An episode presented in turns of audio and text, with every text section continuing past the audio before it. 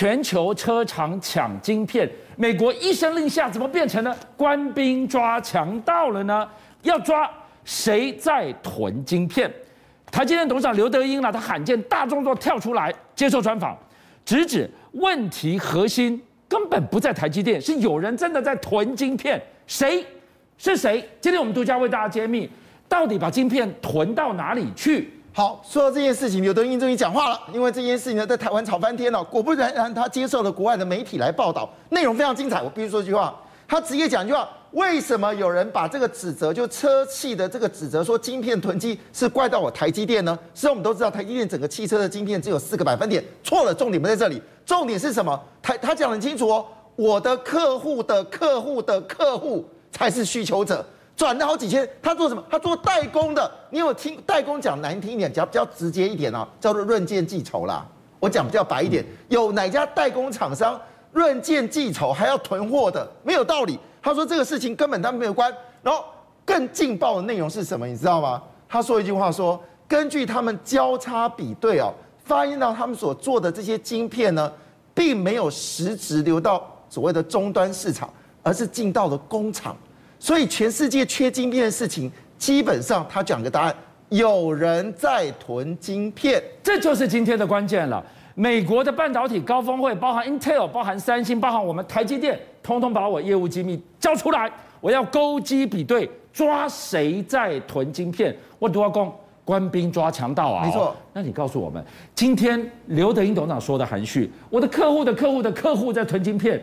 他们是谁？好，这是好问题。而且刘德义说，经过这个交叉比对的时候，他可能会做一个决定，就是那种囤晶片的可能就不会再生产给他了。那我们就好奇啊，到底刘德英讲的是谁呢？因为我们现在所有的车用晶片，基本上大家今年都很惨嘛，总共这个减少的销售，减少有钱也买不到啊。对，减总共减少的数量是三百八十万辆起跳，有人甚至说到了年底会更化恶化，今年全年会比去年减少九百八十万辆汽车的这个销售，表示晶片真的很缺。可是，在当下呢，有一家公司哦传来捷报，你知道它今年的这个汽车的生产比去年同期增加了七十六个百分点。哇，众人都喂不饱，结果我卖好卖满还大幅成长，众人基本上是跌了将近五到二十个百分点的汽车销售量，结果这家公司竟然增加七十六 percent 哦，那你加后康。对，好，他是谁呢？就是特斯拉。特斯拉公布一个很漂亮第三季数字哦，他们第三季交出了二十四点一万辆车。要知道，去年只有十四万辆车哦，而且分析师认为他们最多只能生产二十二万辆车哦。它是连续六季度车子增加，呃，持续增加。更重要是什么？知道他今年年底还可以轻轻松松达阵，就是他去年所答应的百分之五十。问题是我们都知道，车用晶片这种电动车的晶片，比一般的轿轿车的晶片，就是吃油的晶片，至少多三到四倍的晶片需求哦。保守也两倍，但是基本上四倍。结果你知道吗？一般的这种吃油的汽车没有晶片，就它是需要比吃汽油车多四倍晶片的人，它还可以成长七十三个百分点。哇，这个事情你不觉得哪里怪怪呢？会不会指的就是特斯拉？我不知道。但话说回来啊，现在的问题已经夸张到什么程度呢？你知道，在中国，因为中国很喜欢买宾士，很喜欢买宝马，就 B N W，还有欧迪，这是我们说的这个 B B 这个 A 哦，是这个有钱人最爱的车子嘛，哈。那么最近有一则新闻哦，在这个四川贴出来，它的标题是什么呢？发票价回购宝马，发票价。回购宝马，说白话是什么意思？原价给你买回吗？就是买回你的二手车，然后我用原价给你买回。是的，有哪有这么好康的事？是，而且你车是不是都会折旧？而且重点是什么呢？是从去年的一月一号生效，所以从去年一月到今年七月，只要你曾经买过宝马车，我都原价发票价跟你买回来哦。为什么要做这件事情哦？答案似乎就很清楚了嘛。因为宾士 B N W 就是苦主啊。你看这次在这个半导体的这个会议当中。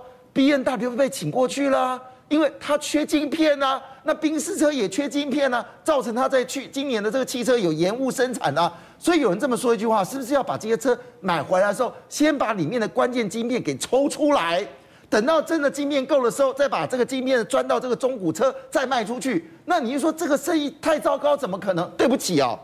这生意是可以做，你知道吗？车用晶片已经缺到我原价买回中古车，只为了它里面的车用晶片，是把它抽出来之后借尸还魂，装到新车，是的，新车在卖，没错，你新车的，因为中国人喜欢买新车嘛，所以你有新车来，一定一定可以有热卖嘛。但重点你没晶片呢、啊？好了，你知道这个原因在什么地方？因为以这三家厂商他们所需要的晶片，十块钱的晶片可以炒到四百块了，哇！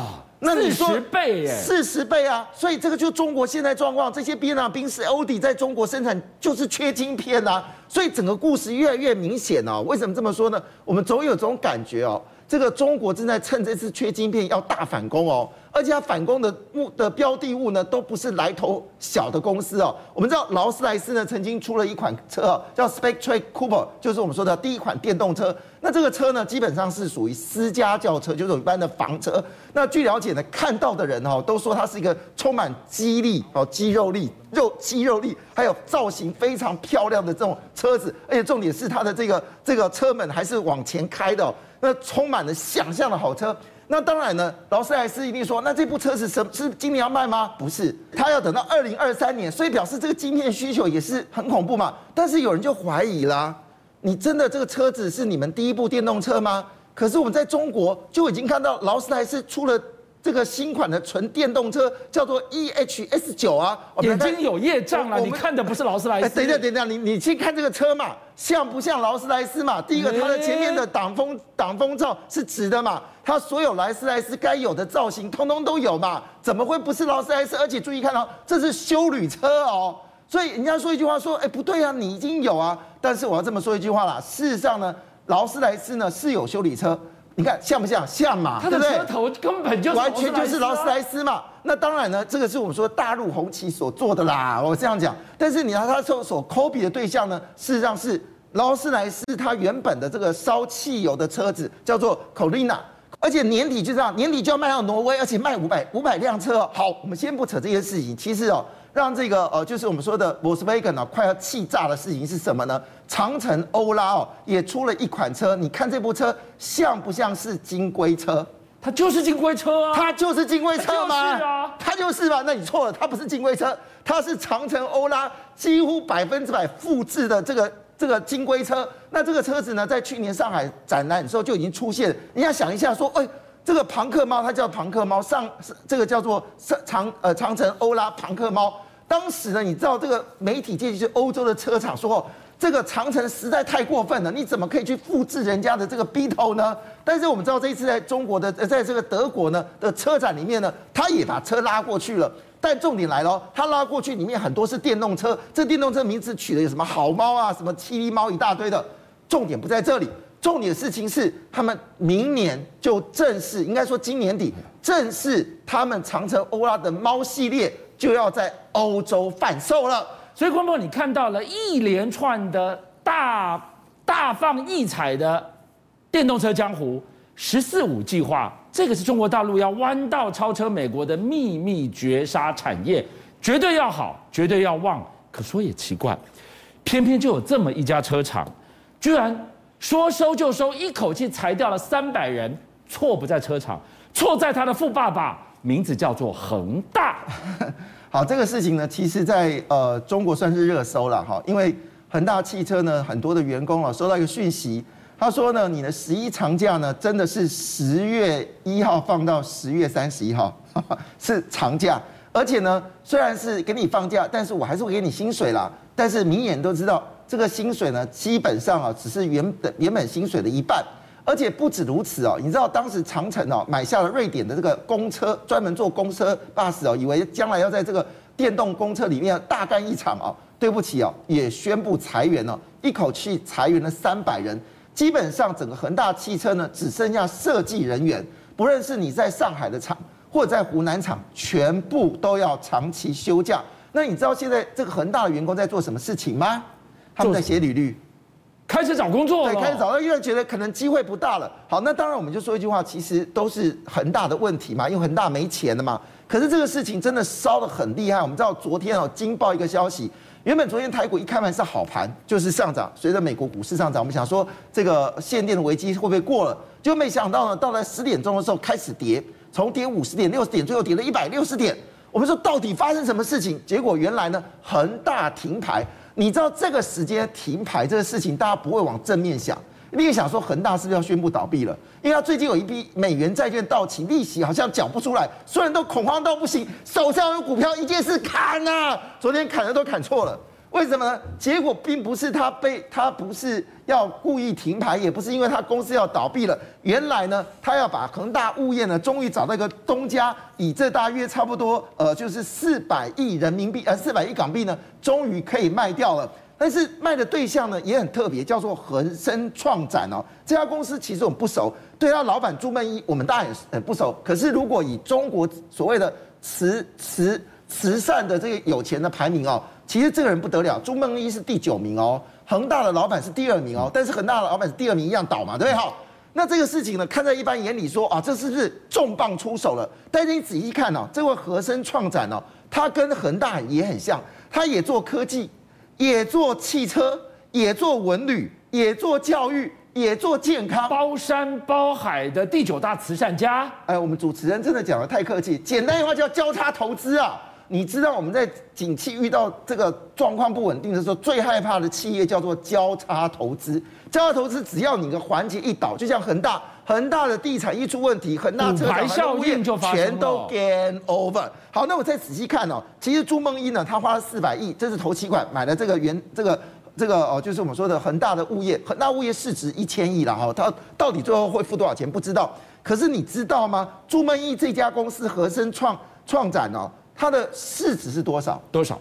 只有六百零三亿。哇，那怎么吞得下这么大一块？只有市值六百零三亿，你要吞下一个一千亿的恒生。